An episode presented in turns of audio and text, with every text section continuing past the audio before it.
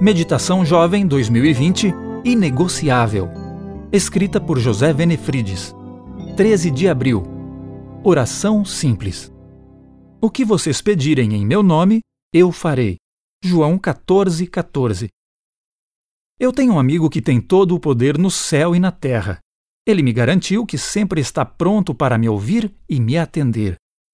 Pelo que ele disse, posso pedir qualquer coisa. Contudo, é bom não abusar porque não se faz isso com um amigo. A coisa mais importante que um bom amigo tem para oferecer é uma parte de si mesmo.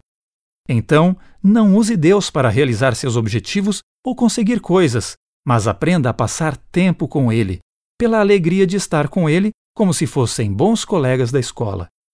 Deixe que a conversa entre vocês flua de forma natural.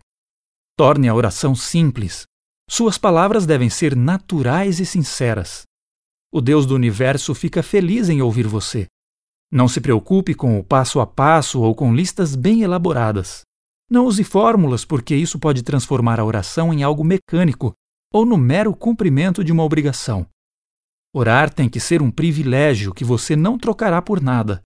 Imagine a bênção de desfrutar um relacionamento pessoal e profundo com o Deus do universo. Não importa a hora nem o lugar, em qualquer momento você poderá entrar em contato com Ele. À medida que aumenta o tempo de comunhão com Deus, você intensifica seu companheirismo com esse precioso amigo. Esse tipo de oração é uma conversa misteriosa com Deus.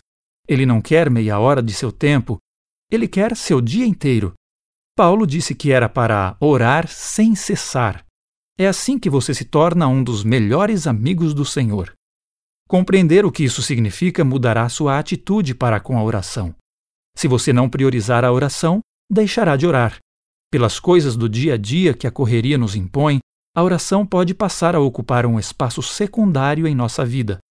Mas ela deve ser nossa prioridade máxima.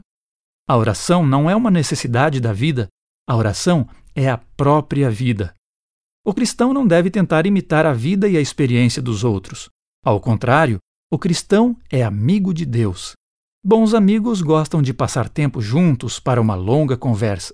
Por isso, não tente encaixar Deus em sua agenda. Sua agenda é que deve ser submetida a Ele cada dia. Eu sou Wagner Zil, trabalho com produção de vídeos na Casa Publicadora Brasileira.